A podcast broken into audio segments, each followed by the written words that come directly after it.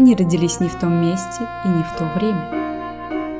Они много говорили, но мало кто их понимал. Они смотрели на мир, а видели его потенциал. Они открывали двери в будущее, но современники боялись зайти. Их мечты стали реальностью много лет спустя. И вот они снова здесь. Аутсайдеры. Обнять и плакать.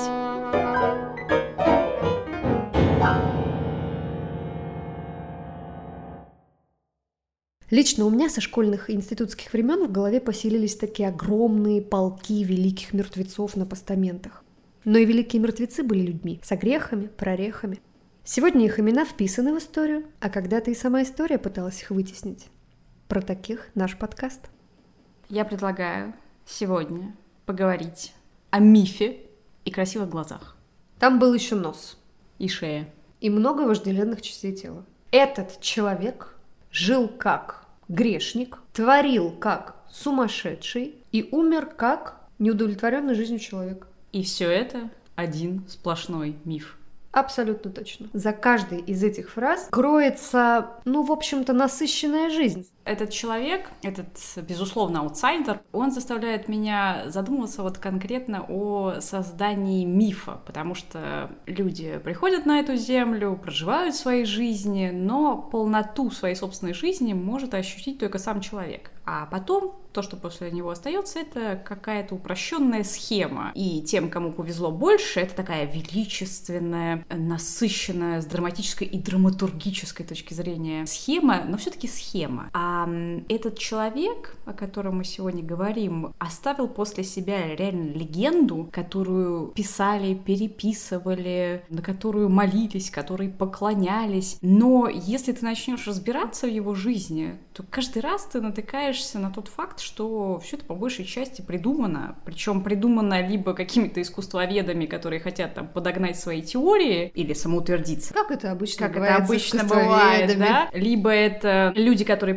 предположим, его действительно знали, но при этом им тоже хочется покрасоваться, или, может быть, они особо не помнят, что там происходило, Либо... потому, потому что когда ты проживаешь что-то, ну, ты особо не сечешь вообще происходящее, то есть это уже... Не отсвечиваешь, нет. Абсолютно, то есть mm-hmm. ты уже постфактум как бы начинаешь задумываться, типа, блин, с каким великим человеком я бухал, что да. же я так лоханулся по молодости, потом ты начинаешь вот эту легенду поддерживать. Да даже, на самом деле, по-моему, его семья тоже принялась э, как-то раскручивать и поддерживать вот эту легенду, и не побоюсь этого слова, он сам не отказывал себе в удовольствии подлить масло в огонь и тоже какие-то аспекты своей собственной мифологии развивал, поддерживал, распространял. Какие факты были при жизни? Ловелас наркоман. Угу. Ну и пьяница, естественно, и, пьяница. и творил он гениально. Одновременно, и все это... И только благодаря тому, что. И совмещал. Вот меня всегда совмещение, я как угу. человек увлекающийся, не могу себе представить. Либо ты пишешь, мне так кажется, либо ты Бухаешь. всецело поглощен алкоголем. Как можно употреблять запрещенное вещество в Российской Федерации. Быть невоздержанным в алкоголе, женщинах и кутеже, и одновременно с этим работать как черт. Когда работать-то? Вот ты слушаешь этих людей, он либо из койки в койку скакал, либо, значит, витрины бомбил, либо писал на обрывках каких-то картонок, которые под ногами у него валялись, и разбивал сердца. Витрины и сердца. И все это делал он, заливаясь абсентом и И вдыхая да, некоторые запрещенные да. в Российской Федерации пары. Самая удивительная история для меня, что это был сын любимой мамочки. Самый младшенький. Самый младшенький, любименький, болезненный. Угу. Давай я сверху свое клише. Мамсик такой. Пусечка мальчишка, болезненный цыпленочек, который, уезжая из-под мамочкиного крыла, внезапно превратился в дебашира, который рушит все на своем пути. Немного странное превращение. Искусствоведы объясняют эту метаморфозу такую драматическую и произошедшую в одно мгновение тем, что он переехал в такое одиозное место, которое поглощает просто душу, но при этом дает миру великих людей, потому что он попал в то место. В пентаграмму. В, то, в центр в пентаграммы. Центр пентаграммы, да, в то время и в то место, когда этот конкретный город собирал в себе весь свет мирового искусства. Это была интернациональная тусовка, такой melting pot, такой котелок, в котором варились разные культуры, появлялись новые течения в живописи, в поэзии, поэзии, в скульптуре, в чертов ступе. Ну не врут, не врут в данном случае. Они не врут,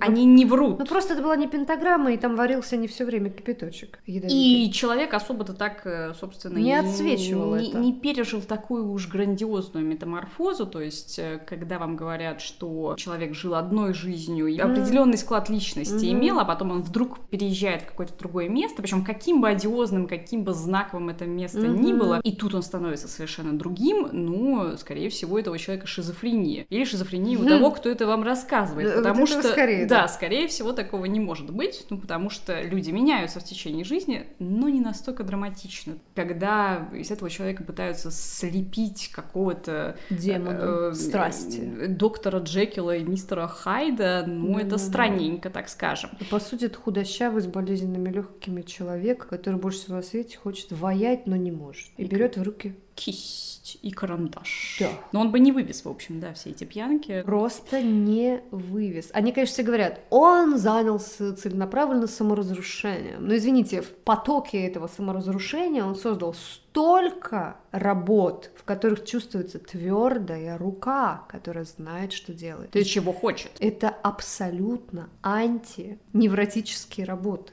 Есть еще такой пунктик, тоже связанный с мифотворчеством, который меня тоже немножко выбешивает. В частности, когда вот мы говорим о каких-то людях, которые связаны с искусством, причем неважно с каким видом искусства, Мгм. творцов очень любят классифицировать. То есть вот в таком-то году у этого человека сформировался такой-то стиль. Мгм. Он придерживался ему до такого-то года, такого-то часа, Мгм. и потом вдруг перешел на что-то другое. Внезапно, Внезапно. проснулся с утра с кишечной коликой, а когда порожнил кишечник, понял, что больше не может писать в прежнем стиле. А новые наработки, они уже здесь, они уже готовы, он взял кисть и тут же изобразил нечто новое. Ну, это, знаешь, последствия колики кишечной. Для меня это так странно, потому что, ну, опять же, люди не машины с какими-то алгоритмами четко прописанными, то есть, когда тебе говорят, что вот такой-то период вот так он делал, а потом он делал по-другому, да нет, потому что из всего вытекает. все из всего вытекает, и он развивался на протяжении э, всего своего творчества, и более того, развивался по нескольким параллельным линиям. И еще один факт, почему именно его миф настолько сочный, красочный и живучий. Да потому что его судьба сложилась трагически, М. что тоже подогрело вот историю такую романтическую. Там очень романтический исход из жизни, назовем это так, и даже парный исход из жизни. Да, по факту это трагическое событие, но которое впоследствии придало такую нотку И романтизма. поспособствовало продажам. Потому что все продается, особенно истории любви, особенно истории трагической любви. Продаются и ценятся дороже всего. Его похороны были очень пышными. На них пришли не только друзья, художники. Весь город был на кладбище. Море цветов. Война кончилась, никому не хотелось печалиться. Мы слишком привыкли к смерти. Полицейские стояли по стойке смирно, а торговцы потихоньку скупали картины. Этот человек, судя по всему, был хорошим другом. Вот я сразу начинаю с хорошего, потому что по умолчанию, когда я спотыкаюсь об миф, я хочу сказать нет. Ты был редиской, ты был самовлюбленным, ты был мамсиком, ты был безответственным, ты плохо относился к женщинам. И, в общем, отчасти все это будет очень сильно похоже на то, как и жил наш персонаж. Но что точно было, так он был хорошим другом, судя по всему. И не только по синей лавочке. Интеллектуальная, скажем, среда и творческая среда просто так не формируется вокруг людей, которые не отдают, не ловят взгляд и не дают ответку. Я пойду издалека, я скажу, что в этот период жил и творил один из моих самых любимых художников, Хайм Сутин. Так вот этот человек, например, был другом своеобразным, потому что он мог находиться в компании творческих, интеллектуальных людей. Но, в общем-то, как я поняла по воспоминаниям, он, например, был как мебель. В пинг-понг ты с ним словесно не поиграешь, то есть взаимно обогащаться вам будет сложно. А наш парень был классным другом. Он сошелся с несколькими персонажами, очень сложными. Художественная среда вообще в ней довольно сложно существовать. За разница взглядов, какой-то компонент соперничества тоже всегда присутствует. То есть в этой среде довольно сложно найти друга, если ты не готов обмениваться. А наш человек, я думаю, обменивался. Дело даже не в том, что он умел дружить, а дело в том, что это такая фигура, то есть он стопроцентный аутсайдер, Угу. но он притягательный аутсайдер. Человек приезжает, ну, поскольку ты уже сказала, что у тебя есть представитель этой же тусовки, Мгм. которого ты нежно любишь и лелеешь, Ну как э, нежно. Сутин, Мне хотелось бы помыть. или на французский манер Сутин. Понятно, что мы находимся в Париже, начало 20 века, центр вообще европейского искусства. Причем американцы тоже туда съезжаются, потому что там жизнь, которая уже- Русские туда бегут. Русские бегут туда. В общем, все бегут в Париж, потому что это современный город, который был перестроен бароном Османом. Он стал реально современным, притягательным, вдохновляющим людей городом, где можно было жить, творить, где, собственно, сложилась вот эта тусовка, богемная тусовка. Мгм. Он аутсайдер, поскольку он прожил такую своеобразную жизнь. Но почему он еще аутсайдер? Потому что он иностранец. То есть он приехал из другой страны, попал вот в эту тусовку. Мгм. Почему я говорю, что он был притягательным аутсайдером? То есть несмотря на то, что он чужак. Хотя в то время тусовались все вместе. Тем не менее, он отлично говорил на французском языке. То есть он рос, в том числе используя французский язык, потому что у него мама в совершенстве владела французским языком, дед Испанским, говорил. итальянским и английским. Вообще они были такими Я думаю, что полиглотами. они на идиш там болтали. Наш герой прекрасно говорил на французском языке. То есть это уже минус один барьер. Второй момент. Он рос в интеллигентной семье. А, Его родственники были совершенно какими-то э, фееричными тоже персонажами. И Они очень любили щеголять тем, что они якобы являются родственниками Спинозы. Ну, это... Это очень стильно. стильно, но это неправда. Но, тем не менее, в его семье было принято обсуждать философию, было Мгм. принято разговаривать на интеллектуальные темы, обсуждать искусство. То есть он действительно был интересным И собеседником.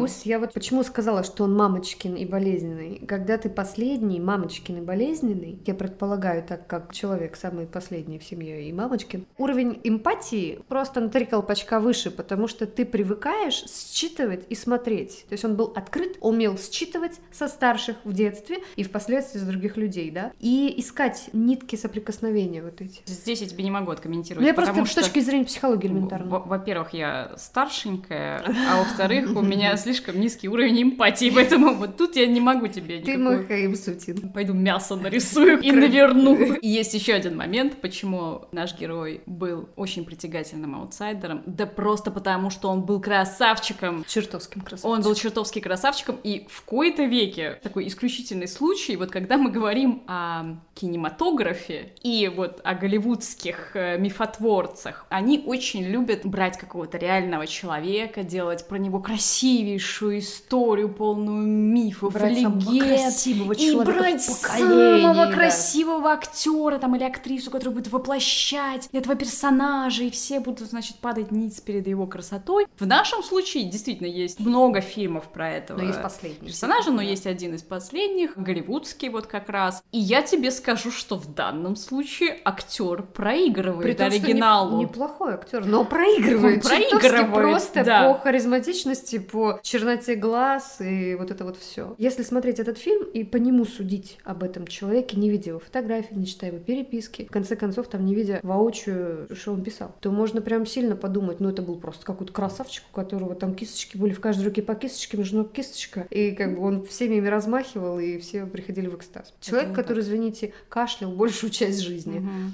Он-то вообще хотел заниматься монументальной Скульптурой. скульптурой, да, но он просто даже не монументальную не тянул. На монументальную нужны деньги, это много денег, И физические силы. и физические силы, которых нет. Так у него их нет даже на средние размеры, потому что надо пылью дышать. Последнее, что ему требовалось для счастливого конца в самом начале, это чтобы вот еще пылью дышать. И потому он пошел в живопись. Мне сложно представить, каким бы он был скульптором, но, конечно, как живописец он моментально приковывает и внимание, и я, честно, не понимаю, как это можно было не увидеть тогда. А ты знаешь, что некоторое количество рисунков этого человека а, были в послереволюционном, собственно говоря, Ленинграде. И что с ними сделали? Какая-то матросня их э, просто рвала на обрывки и, ну, курила сишки. Типа табачком забивала и просто выкуривала эти рисунки. Но мы не можем их как бы тоже винить, ведь у них недостаточный уровень культуры, образования. Но как они могли не увидеть, насколько это прекрасно? Не каждый каждую бумажку можно выкуривать. Не надо иметь зоркий глаз и достаточный уровень образованности, чтобы понять, что что-то существует не просто так. Для меня большая загадка, что он тогда не был никому нужен, потому что абсолютно яркие черты индивидуальные в живописи у него, абсолютно свой взгляд. У него нет примет времени в живописи, я не вижу. Это просто ты видишь, что это ярко, индивидуально.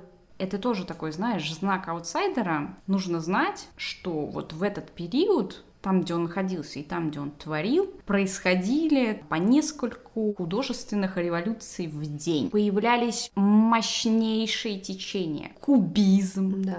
фавизм. Уже вовсю кричал экспрессионизм. И находясь в этой среде, оставаясь при этом собой, это вообще дорогого стоит. Развивать свою линию. Свою линию, которая так и осталась его линией. Э, Человек не начинает с чистого листа, то есть, естественно, он был сформирован тем, вот что он видел раньше, и итальянских мастеров Да, изучал, да, да. и, естественно, он видел, что происходило вокруг него, когда Ну, он писал. Искусство Веды любят сказать, что уже кричал со всех сторон Пикассо, уже был звездой в тот момент, когда тот приехал в наш Париж. И что вот вроде как есть э, некоторое наслоение вот э, тех образов в раннем периоде нашего парня. Ну, я тебе могу сказать, что они еще там видят Сезана. Сезанна они очень мочно с видят. точки зрения цвета, и с точки зрения перспективы, и с Да. точки зрения вот этого прочтения такого плоского пространства. Они видят там Тулуз Латрека. И А вот это мне сложно представить. Нет, у него есть рисунок, по-моему, и если ты не знаешь, что это наш герой, то ты можешь его перепутать с Тулузом Вот это я не видела, просто не видела. В любом случае, ты не появляешься из ниоткуда, ты Это не, не- не белый лист, то есть Это ты факт. все равно несешь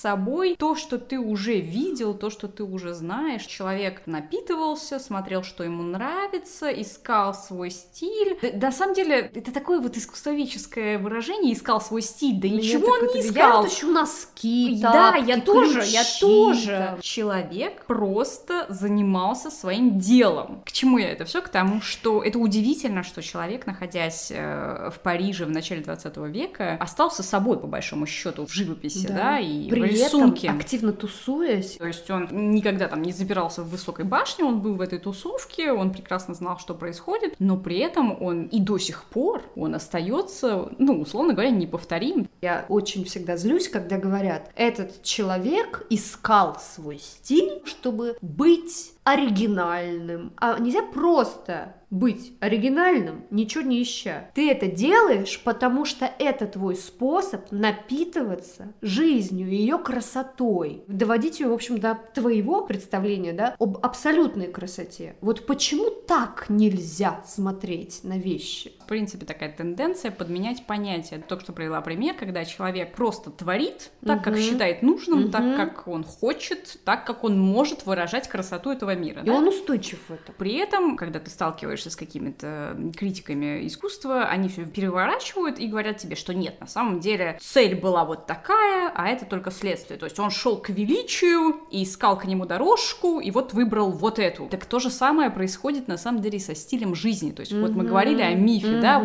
вот нашего приятеля рисуют как такого дебашира, который в пьяном угаре, он что-то там творил, он действительно стал такой эмблемой вот этой богемной жизни. Мгм. И потом что происходит? Даже Мгм. сейчас ты можешь встретить очень много людей, которые относят себя к богеме, к Мгм. такой вот тусе, Ну, да? ты видишь, что это фальшак. Как Потому надо. что они подменяют понятия, то есть они думают, если они будут э, бухать, э, укуриваться и вести богемный образ жизни, значит они станут великими художниками, поэтами, Ну, писателями. это классика вообще. Так вот это не так Ну, работает. Ну, это классика. Но это не- всегда но это не так было. работает. Да, ребята, это доведет только до антидепрессантов, длительной психотерапии и тяжелых последствий для печени. Это не главный атрибут богемы, и это уж точно не то, что характеризует тебя как творческого человека. Ну, Поэтому, ребят, Ну нет. Поэтому, когда говорят, что он там заливался, извините, а как воспоминания его друзей, что он писал как конь вообще? на самом деле вполне возможно, что у него были какие-то фееричные загулы. Да у нас у всех они были. Я просто думала, что в этот момент человек не работает. В том-то и дело. И более того, вот это, кстати, воспоминание его дочери. Мгм. э, ну, в смысле воспоминания, нет, нельзя говорить, что это воспоминание, потому что его дочь как раз с ним не пересеклась. Но она тоже взбунтовалась против этого, знаешь, безудержного мифотворчества и всей этой лажи, которую Ну да. рассказывают об ее отце. Что И- твой отец был просто великий и ужасный. И она просто взбунтовалась и подошла к изучению жизни своего отца с профессиональной точки зрения. Она разговаривала с огромным количеством людей, естественно, которые знали ее отца. И одна из его знакомых сказала, что ну так а что вас удивляет в том, что в воспоминаниях современников вашего отца остались только кутежи, пьянки, загулы, пробуждение в какой-то канаве после бурных возлияний? Так, конечно, потому что если человек там полгода живет тихо, спокойно в своей квартире, пишет картины, это проходит незамеченным. Да. Ну, во-первых, никто этого не видит, а во-вторых, это неинтересно. А когда после этого многомесячного затворничества. затворничества он выходит в свет и угорает по полной, вот это феерично, вот это запомнит, и это интересно рассказывать. Да, но он, конечно, не сказать, что был прям трезвенник, язвенник. Мы этого не говорим. А потому что у него там всякие воспоминания о супер отношениях с его женщинами, где они там друг в друга швыряли вазами по пьяни и просто могли напиться в разных вообще местах, а потом просто встречались, чтобы подраться. Это что за отношения? Что у тебя внутри к этому человеку, что ты сидишь, сидишь, сидишь, взбесился неожиданно и пошел к нему драться? Знаешь, мне кажется, это наследственность, причем дурная. У обоих. У обоих, но у нашего это точно, потому что у него действительно очень странная, очень интересная семейка. Наш герой родился в Италии в семье евреев. У него по материнской и по отцовской веткам очень много странных персонажей. Его мать в определенный момент немножко освободилась от всех вот этих идей патриархальных. Кстати, она работала одно время таким литературным негром на американца, на это одного. Это была очень смешная история. При том, что он ее просто боготворил, она ему создала там совершенно замечательную профессорскую карьеру. Она никогда не получила свое признание, но, как она рассказывала, она была отомщена, когда она однажды накормила его артишоками, а он понятия не имел, как их есть, и он их ел вот с кожурой. И она смотрела на это и очень радовалась. То есть она начала заниматься литературой. Ну, так это сейчас, когда батя-то вообще разорился. У него есть очень много разорившихся родственников, mm-hmm. причем есть еще одна легенда, да, что конечно. он якобы наследник какого-то банкира. Это все ложь, это все тоже байки, которые он, кстати, тоже любил поддерживать сам. Но, естественно, ни о каких там супер важных банкирах речи не идет. Более того, когда он записывался в Академию художеств, он назвал своего отца простым коммерсантом, mm-hmm. то есть ну, ну, ни о каком банковском семейном деле речи там не уже идет. все было нищета считай криминал. Да. Он родился, и все вообще все. Все пошло было прахом. в прошлом. Даже если когда-то была какая-то стабильность, она закончилась, и это породило такую достаточно невротическую атмосферу. Например, его дедушка по материнской линии был тем еще невротиком. Mm-hmm. И он, кстати, был в молодости очень красивым мужчиной, но вот очень тяжело он пережил крах свой финансовый, поэтому mm-hmm. он стал не очень таким легким человеком. У него одна тетка покончила жизнь самоубийством, другая прилегла в больничку для для умалишенных, хотя он всегда восхищался ее умом. Дядюшка его, в честь которого его, кстати, назвали, это был любимый братец его матушки, и у него тоже была очень короткая жизнь, и они, в принципе, достаточно похожи, то есть они оба в детстве переболели и тифом, mm. и э, туберкулез у них начался примерно в одном возрасте, и у него была достаточно несчастная судьба. Его сестра после его смерти вспоминала, что, ну, может быть, и хорошо, что он умер, потому что он бы никогда не был счастлив. Другое дело, зачем ты назвал своего сына как э, брата? Вот вопрос. Бабушка мало говорила мне об отце. Может, боль была еще очень острой, а может, из уважения к моей детской чистоте. Легенды о его детстве рассказывала мне тетя. Причем всегда одни и те же. Тогда у меня не вызывала сомнения правдивость рассказов, но раздражал тон. Этот тон, мимика, оборванные фразы, казалось, говорили «все гении ребячливы, глуповатые, эгоистичны и несносны». Позже я поняла, что семейная снисходительность означала глубокую привязанность обычных людей к установленному порядку. Мы легко прощаем художникам экстравагантные выходки и недостойное поведение, поскольку они являются существами исключительными. Но подобное отношение, по сути дела, отвергает их, исключая таких людей из обычной жизни. Мы просто отказываемся их понять как ты читала монументальную книгу «Художник в зеркале психиатрии». И там было, конечно же, Ван Гоги, как ни странно, была Леонардо, и, конечно же, была Врубеля. И какой-то прекрасный человек, основываясь на письмах, поверхностном изучении, может быть, и глубинном биографии, своих, своих эротических, своих эротических фантазий, полотен, безусловно, всех этих людей. Он говорил, вот в этот момент мы видим усиление эйфории, а вот в этот момент мы видим спад спад энергии. И я так наслаждалась. Но это правда смешно. Вот такие вещи читать мне очень нравится. То есть просто взят миф и дотянут просто до э, какого-то мексиканского масштаба страстей. Это как гадать по шару. В нашем герое тоже очень любят находить всякие психологические завихрения. То в нем видят поиск собственной покинутой страны, то он страдает от одиночества и непризнанности. Вот это мне очень нравится. Я не знаю, с чего нужно начать думать, чтобы прийти к этому умозаключению. Так, давай, сейчас а, развернем его. У него же есть определенный такой стилистический ход, он узнаваем. Но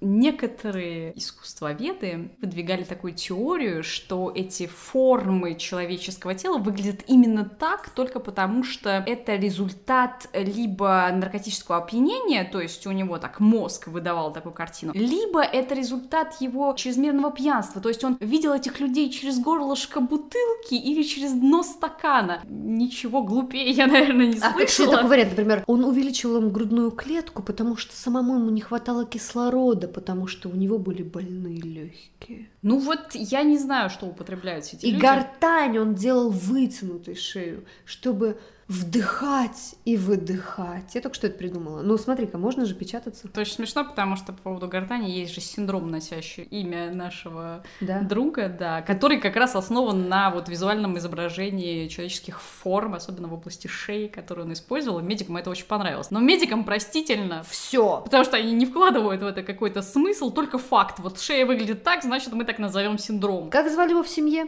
Дедо. Как звали его друзья? Моди. Ну, а звали его, конечно, Амадео Модильяни. Мы хотим очистить от мифа, насколько это возможно. Может быть, мы не сможем, естественно, этого сделать. Как бы мы не первоисточник ни в коем случае. Наш дедушка с ним не выпивал там в чайхане. Но поднять какие-то вопросы на тему вообще целесообразности вот созданного этого образа. Вот, например, большой сразу ком вопросов для меня снимает, например, опять же, его дружба с Хаимом Сутиным. Эта дружба очень своеобразная, потому что она такая братская. То есть есть он видел, наш Модельяне, видел в Хаиме талант. Тот вообще, его все чурались, по сути. В общем, был довольно-таки своеобразным дядькой в мятых штанах. А этот его пытался все время как-то, ну, очухать. То есть он не возвышался над ним, он был с ним как на равных, но говорил ему, Сутин, ну надо вообще иногда руки-то перед едой мыть. Это для меня говорит о том, что этот человек не был высокомерен. Он мог всматриваться в ближнего. Вообще-то это ужасно, когда ты что-то создаешь, что систематически не находит отклик отклика,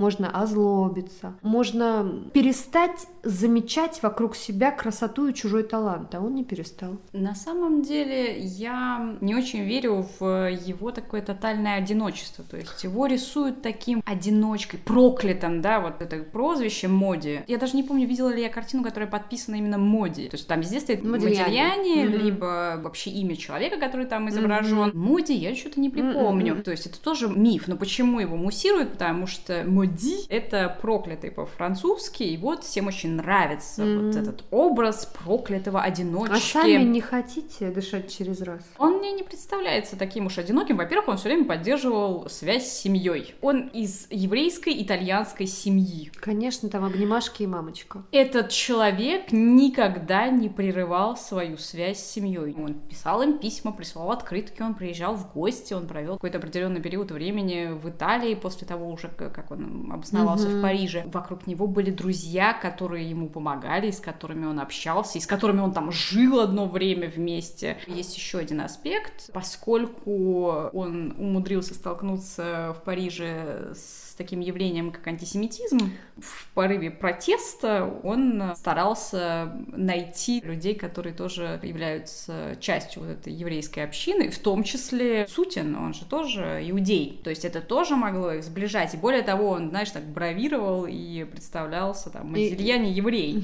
В его тусовке было очень много евреев, и мне кажется, он искал общение с этими людьми, потому что он чувствовал близость какую-то с ними. Ну и в принципе, если ты приезжаешь в чужой город, никого там не зная, тебе mm-hmm. нужно от чего-то отталкиваться. Я думаю, что он не оставался в одиночестве. А То это есть однозначно. у него был круг общения, и все у него было нормально. Везде ходил, плане. везде да. шастал. Был у него этот Зборовский, его дилер. Тоже он, короче, был такой дилер, который тоже бедствовал. В общем, ничего не продавалось в Модельяне. И он все время так хотел его продать, потому что он верил. Это же так прекрасно, говорил он. Наверное, потому денег у него и не было. И однажды была история. Она моя любимая. Он всем пытался продать, а они говорили, не, вообще как бы no name, ничего не знаем. Пришел к нему какой-то в очередной раз покупатель, и он ему давай, а вот это вот Модельяне вот это, а вот это вот Модельяне тоже вот это, а вот это вот Модельяне вот это. И этот мужик смотрел, смотрел, какая интересная работа, на какую-то показывает Модельяне. И говорит, я ее готов купить за любые деньги, называйте любую сумму. А Зборовский так посмотрел на него, зарыдал от счастья и сказал, вы оценили его работу, вы достойны того, чтобы обладать ею, забирайте в подарок. Да, ну. Ну, это байка, но она крутая. То есть, что он настолько сопереживательный был. На самом деле, в это можно поверить в том смысле хотя бы, что Боровский, он правда был его таким другом сердечным, что когда тот умер, он даже не смог заниматься похоронами, потому что он был в таком вообще раздрае. Это на самом деле не очень хорошо в плане бизнеса, Это очень сказала.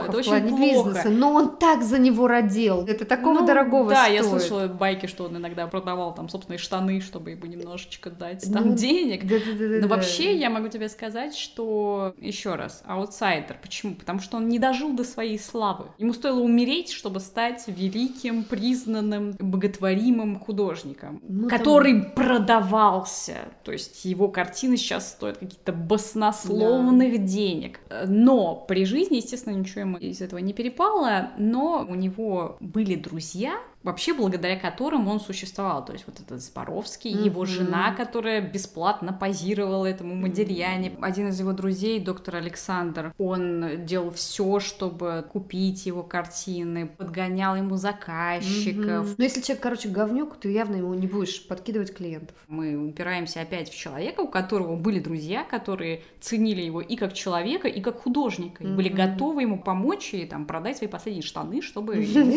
подогнать любимый персонаж. бабла. Еще один миф о Модельяне, э, в который я верю частично, но я вижу, откуда он просто растет. Поскольку Модельяне еще и рисует таким тоже ловеласом, девок менял по три штуки в день. Ну, бордели, бордели еще. Бордель вообще прям он жил в этих Опиумные борделях. дома. Да, просто дом родной. Это идет от того, что больше всего он известен благодаря своим портретам, Мгм. в том числе у него есть целые серии ню, то есть обнаженные Которые женщины. Тоже как портреты. Но все эти женщины это либо знакомые, либо Мгм. это профессиональные натурщицы. Мгм. Ни одной женщины легкого поведения Ну, или, или там сложного. или со сложного, судьбой, да, короче там говоря. нет. То есть он их писал не потому, что ему все время надо было, а потому, что он художник.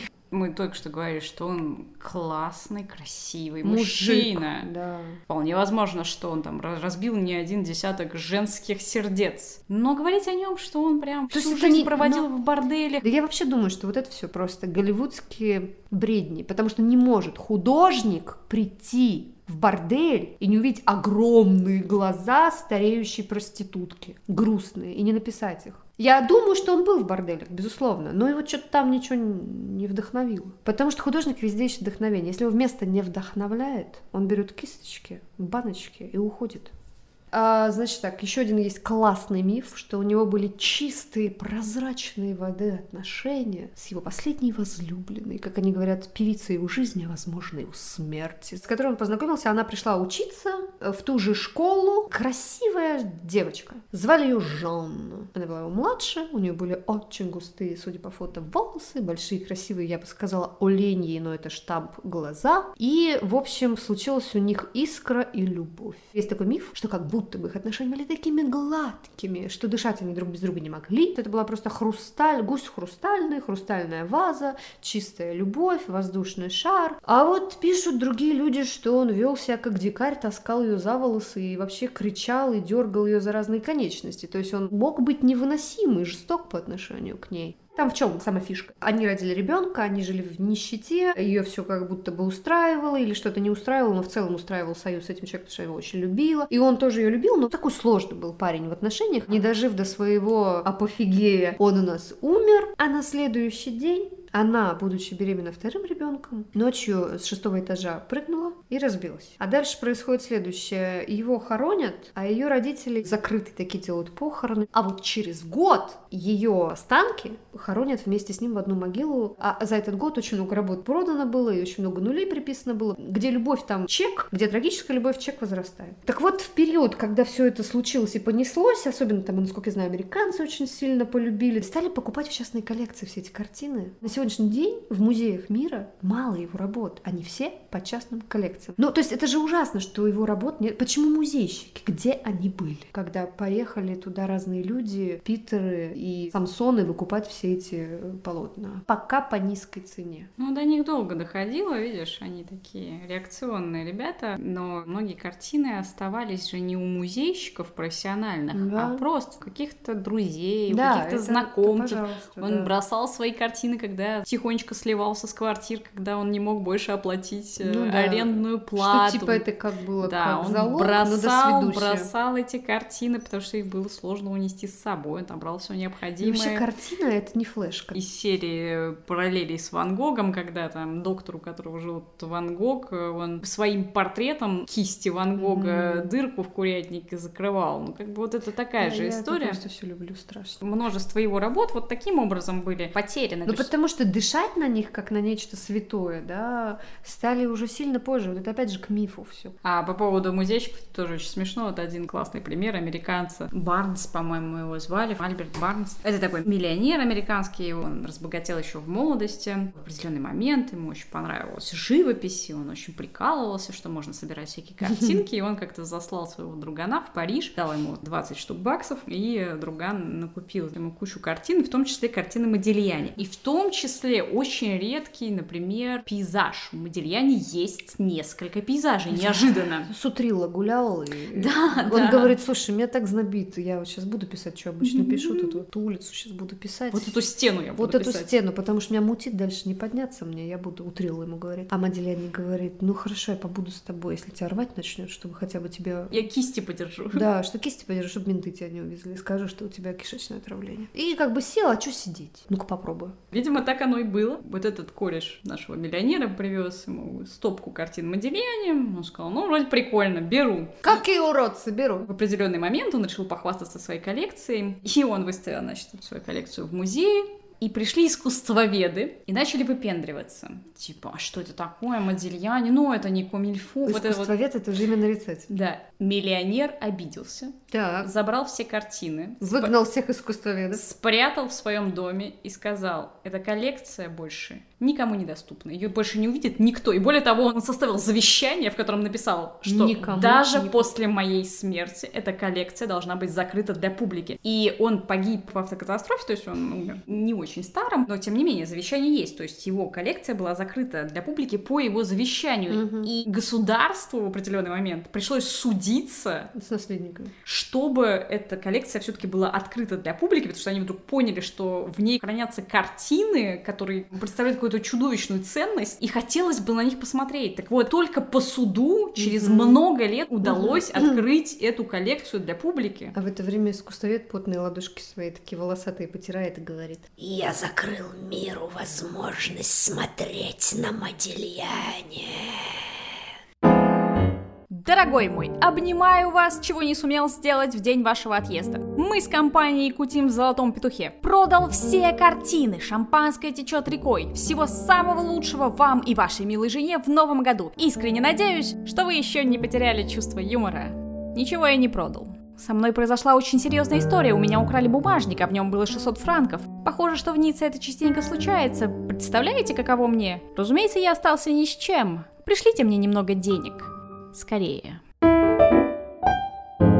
Все эти искусствоведы прекрасные в один голос, кого читала, слышала, говорят, что у него такой налет грусти и меланхолии. И этот один глаз тут, а другой глаз там. Я не согласна с тем, что это лиричный и грустный и меланхоличный художник. Я вижу в его полотнах радость жизни, красоту, устойчивость, утонченность, подвижность. Что может быть веселее, витальнее, живее и краше, чем вот эта энергия жизни. Я не понимаю, я не согласна с тем, что это грустный художник, у который все предвкушал, предвидел, и потому у него все такие грустные. Я тоже не согласна, потому что я не считаю его грустным художником. Я не вижу грусти в его картинах, я вижу скульптуру в его картинах. Это тоже. Скульптурную работу с красками, и я вижу линию у него очень Чёткие четкие, линии. классные линии, которые вот тоже принадлежат ему, линии Модильяне. На самом деле, мне кажется, вот эта его мечта стать скульптором, она в нем и осталась. Но цвет так важен. Цвет очень важен, но вот к слову о красоте, он же мечтал однажды создать храм красоты Ну, со скульптурами, кариатид, то есть это что-то осязаемое, телесное, Мгм. живое. Мгм. Я не вижу там грусти. Искусствоведы забыли о сексе, им все грустно, что его напоминает. Я не всегда вижу секс в Модельяне. Я вижу всегда очень такое трепетное отношение именно к человеку. Казалось бы, его стиль, он, ну, что угодно, но не реализм. Но если ты потом сравниваешь его портреты Да. и фотографии Да. этих людей, ты понимаешь, насколько это похоже. Когда я говорю про секс, я имею в виду телесность.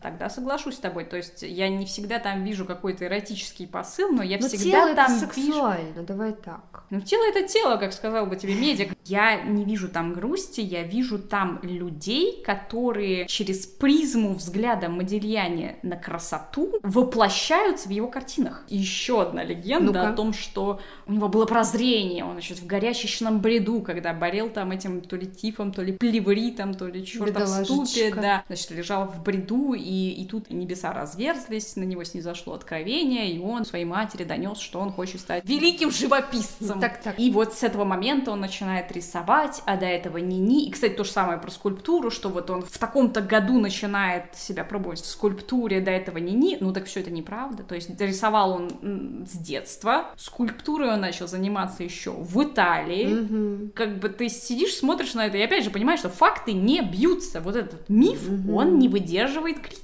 Не, ну я просто как бы понимаю, что можно про любого человека взять и вытянуть из него. Тенденция это логичная, то есть после всех останется миф. Потому что ты не можешь уместить личность в историю. Знаешь, что хочу тебе сейчас Ну. сказать? Про глаз. Это вот как пытаться уместить личность в историю. Когда говорят, вот этот глаз он не рисует, потому что это смерть, а вот этот глаз это жизнь. Ну, что-то такого трэша даже я не слышала. Ты не читала книгу «Художник в зеркале психиатрии»? Не читала. Э, Вот у тебя все впереди. Это серия, если что. Более приземленная есть версия, что это просто фишка, которую он нашел и стал все время ее проворачивать. Короче говоря, когда ты на них живьем же смотришь, ты что же была и видела, да? Ведь есть ощущение, как будто взгляд в движении. Как будто бы он рисует персонаж, и оставляя за ним право быть каким-то другим. Вот за счет этого глаза, который он не прорисовывает. В этом, ну, в этом явно есть что-то. То есть не просто это приемы, не просто это печать печали. Но вот этот глаз, он как будто бы дает право на что-то, что нельзя показать. Понимаешь, о чем я? Я понимаю, о чем ты. Вопрос, почему мы стебемся над дискуссоветами, а сами даем себе право это как-то Потому что мы, объяснять. во-первых, а, нигде это не печатаем, в брошюрках, э, на выставках не выкладываемся, пишем мирно свой подкастик, друг друга нежно любим, пытаемся со всем, что мы прочитали, тоже немножечко поспорить, потому что очень часто бывает, что вот человек что-то написал, подписал искусствовед Тунькин, и все такие, он точно знает. Мгм. Вот он точно знает, потому что он искусствовед. А это за всеми его регалиями, за всеми его прочитанными или непрочитанными книгами и пылью в глаза и красивой бабочкой, личное, такое же, как у нас с тобой, мнение, на которое вообще-то способен и имеет право каждый. Кто-то придет туда, фанат Джиперса Криперса, и скажет, так вот с кого они финальный кадр с первой серии сделали, когда мальчику снесли половину затылка и были сияющие глазницы. Да и ради бога. У меня есть байка на этот счет. Давай. У режиссера фильма «Оно», последней версии. У него свой стиль есть, он реально прикалывается по ужастикам. Вот он снимал «Оно», там есть такой кадр, который, собственно, показывает нам этого «Оно», этого монстра в образе такой дамы страшной. И в одном из интервью режиссер признавался, что вот у меня дома, когда я был маленьким мальчиком, на стене висела репродукция Модельяни, вот как раз портрет какой-то женщины, один из Мгм. многих женских портретов. И она меня так пугала. И я все детство боялся встретить ее в реальной жизни. Вот эта женщина с длинной шеей Да. и без глазниц. Я был в ужасе от этой идеи, что я могу когда-нибудь встретить ее в реальной жизни. И вот он вырастает, снимает фильм «Оно» и вдохновляется картины Модельяне, чтобы создать вот этого монстра. Легко. А по поводу своего мнения, я абсолютно согласна с тобой. Ни в коем случае нельзя свое личное мнение, право на которое имеет любой человек, нельзя его возводить в ранг какой-то конечной истины, непреложной Канонического прочтения. канонического прочтения, и типа я все понял, я все знаю, вот так оно и было. Да никто ни хрена не знает. Мы никогда не узнаем, Что было в голове, когда он держал кисть. было в голове у Модельяне. Вообще мы никогда не узнаем, как именно он жил. То есть мы все любим придумывать истории, но не надо так пытаться си- систематизировать весь мир под свои собственные представления, чтобы себя успокоить, что ты видишь логику этого мира. Никто не видит логику этого мира, у него нет логики. Потому у меня претензии к искусствоведам. Они хотят упорядочить и э, расчесать. Не надо меня расчесывать. В общем, да, я абсолютно с тобой согласна, потому что Модельяне — это не миф, это не штамп. Классный чувак, Классный который был чувак. классным аутсайдером про невезучесть Модельяне, который так и не вкусил славы Мгм. и денег Мгм. при жизни. У него была всего одна прижизненная выставка, и она закрылась через несколько часов после того, как открылась. Это моя. Просто потому, что э, его картины выставлялись в галерее, которая находилась ровно напротив полицейского участка. А, да. Естественно, в витринах э, были выставлены ню, Потому что они чудесные. потому что они великолепны, восхитительные ню Модельяне. Естественно, вокруг них э, собиралась целая толпа народа, потому что они видели волосы на теле женщины, которые так прекрасно прорисованы. Это было тогда не принято, тогда вот еще любили розовые ягодицы и абсолютно голенькую кожу нежнейшую. Ну и полицейские тоже решили посмотреть, на что же смотрят с таким интересом люди. Посмотрели и выставку быстренько прикрыли. Потому что они до этого не видели волос на женском теле. У них в уставе было так прописано, что если ты на улице видишь голую бабу с бритым лобком, все нормально. Но если вдруг ты видишь наличие лобковых волос, то надо срочно эту бабу одеть и вынести, и закрыть жалюзи. Вот у них что, устав был, что ли? Мне просто кажется, у них был устав на улице больше трех не собираться, а там была толпа народу. Ну, в общем, это какая-то... Вдруг там пикет какой-нибудь, митинг. от себятина, благодаря которой эти плебеи смогли войти в вечность, примазав себя. А это мой дедушка работал в смену, когда была выставка у Модельяне, и вот это мой дедушка сказал. Мой дедушка Модельяне закрывал. Смешная история. Нет, это печальная история. Да, она была бы если бы он при жизни получил э, немножечко денег и мог есть тирамису и пить не такое дешевое, наверное, вино. Мы с женой решили заказать у него портрет. Он сразу заявил, я беру 10 франков за сеанс, выпивка ваша. На завтра он пришел в час дня со старым холстом и коробкой красок и сразу стал работать. Работал молча, прерывался иногда только чтобы отхлебнуть из бутылки, стоящей рядом с ним. Под вечер сказал, ну вот, я вроде закончил. Я хотел дать ему возможность заработать немного денег, надеясь, что потребуется несколько сеансов, и стал уговаривать его доработать портрет. Если вы хотите, чтобы я все испортил, я могу продолжить, ответил он.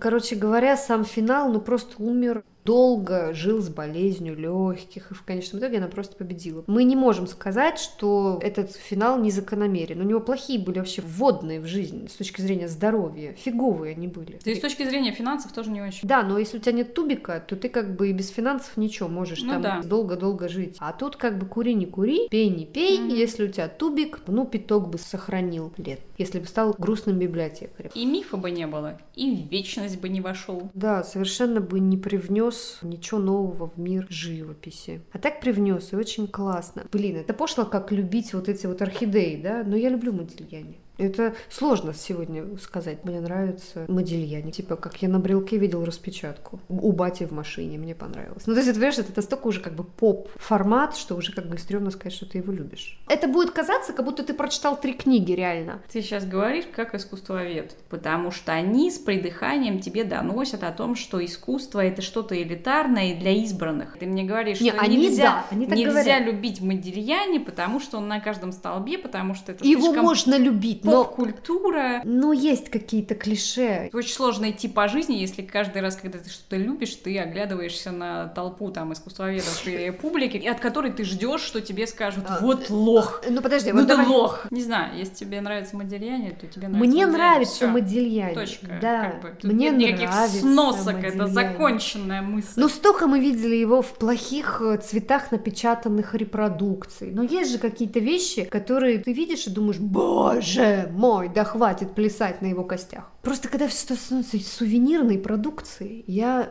бешусь на самом деле. Ты брезгуешь. Я Напрасно, брезгую. потому что... Это тоже популяризация, я понимаю. Но это бизнес. Это не передвижники, знаешь, те, кто делают брелки и календарики. Это люди, которые делают бизнес, с которого он не получил, например, при своей жизни ни хрена. Да я все это прекрасно понимаю, просто это никак не влияет на то, что мне нравятся его картины. Я нахожу в них что-то, что позволяет делать мою жизнь интереснее, осмысленнее и красочнее. Мне нравится сам этот персонаж, хотя, ну, по большому счету, то, что я о нем знаю, это тоже миф. Я хочу найти за ним живого человека, но не могу, потому что он умер. Ну в да. 1920 году я лично несколько раз проверяла. На кладбище Пер-Лашес действительно есть его Лежит, могила, да. действительно лежит. Но еще раз, все, что происходит вокруг этой истории, никак не влияет на мою любовь к Модельяне. И никак не влияет на Модельяне. Еще возникает такое сомнение, что он стал популярным, потому что красиво умер. Умерла его женщина, не сумев пережить потерю, и еще будучи беременной, да. И вот этот такой дуплет и тройная смерть дала первый импульс к тому, чтобы музейщики зачесались. Меня вот это вот тоже раздражает. Мне кажется, это тоже миф. Если бы он немножко подольше пожил, хотя бы вот на те пять лет, которые, Ну ты да. говоришь, можно было сэкономить, не употребляя алкоголь и живя на берегу Средиземного моря, а не в Мгм. Париже, вполне возможно, что он бы дожил до своей славы. И интерес к нему пробуждался, просыпался просыпался еще когда он был жив. Но да, согласна, окей, такая смерть. Это, конечно, классный рекламный ход для тех, кто хочет загнать произведение искусства по спекулятивной цене. Но факт остается фактом. Годы идут, а Модельяни как был самим собой, так и остался. Его стиль до сих пор ни к чему не приклеить. Это стиль Модельяни. Ты до сих пор узнаешь его. Если даже ты в первый раз видишь эту картину, потому что на ней сидел какой-то американский миллиардер и не хотел тебе ее показывать. Мгм. Ты никогда ее не видела в своей жизни, ты смотришь на нее и ты знаешь, что это Модельяни. Печаль этой истории в том, что миф точно победил реальный образ, просто потому что уже никогда не дадут нам, тем, кто живет после него, увидеть в нем реального человека, а только набор клише. Он не получил в своей жизни должной оценки своих творческих наработок. Я думаю, любой художник хочет видеть отклик и хочет быть в диалоге. А получается, что у него диалога как такового с миром не произошло. И это ужасная драма. И это супер аутсайдерство. Потому что ты говоришь, и ты действительно видишь и часть людей вокруг тебя видят, что ты действительно классно и по-новому звучишь, но тебе никто не отвечает. Как бы еще чуть-чуть, две секунды тишины, и будет, например, взрыв, и тебя все услышат и смогут с тобой говорить, ненавидеть тебя, все что угодно, но только не не замечать. Амадео Модельяни — это тот человек, из которого сделали такой миф аутсайдерства. Мгм. Это такой рекламный плакат, с которого на нас смотрит идеальный аутсайдер.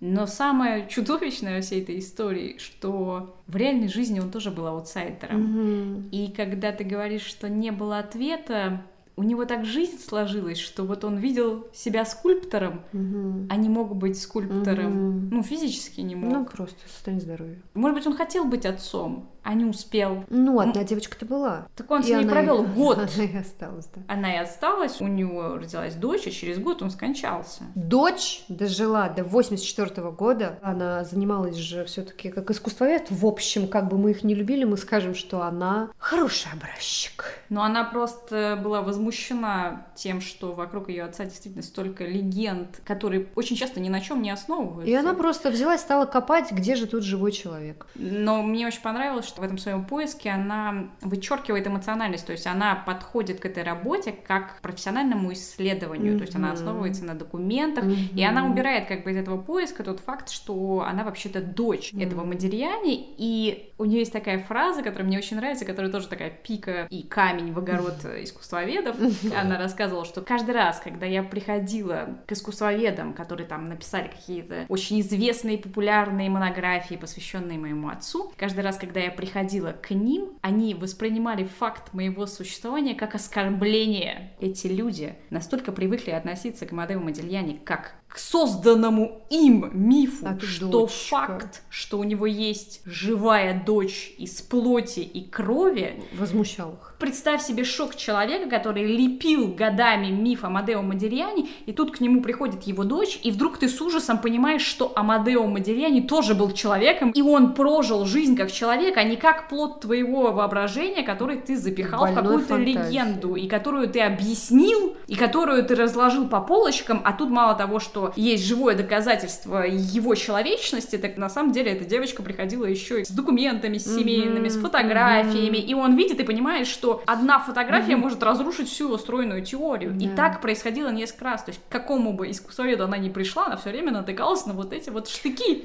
Знаешь, что меня еще бесит? Вот почему вот он умер, да, и тут же даже те, кто читают э, газеты типа «Караван истории», назовем это так, побежали тут же покупать его картины, пока они еще дешевые. Вот это вот любовь к трагическим финалам. Как бы он дорог был огромной части людей, потому что он трагически помер. А если бы у него дома были эклеры и красная икра на завтрак, и заказы бы у него были, и дожил бы он до 80 лет, то кому бы он нахрен вот из этой категории людей был бы интересен? Это человечество, которое не хочет своей жопой вообще ни разу нигде подставиться, но хочет, чтобы был красивый идеал вот такого распятого Иисуса. Ну, драматизму надо подбавить в этой жизни, потому Себе что... подбавь. Ну, себе, подожди. Своя жопа дороже, Все да? хотят э, кушать э, булочку с икрой и умереть в И глубокой плакать, старости. что другой умер не покушавший. И плакать над сломанными судьбами великих творцов. Мгм. Модильяни был живым человеком. Не надо делать из него какого-то персонажа комиксов Марвел. Икара такого.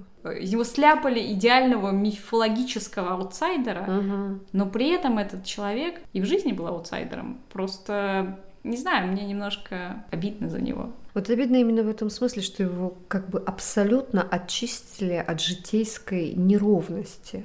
А я вот тоже не люблю голыши, знаешь, камушки-голыши, отглаженные морем. Любить. Чего их любить? У них узоров-то нет. Мы будем любить его за развенчанный миф и красивые глаза.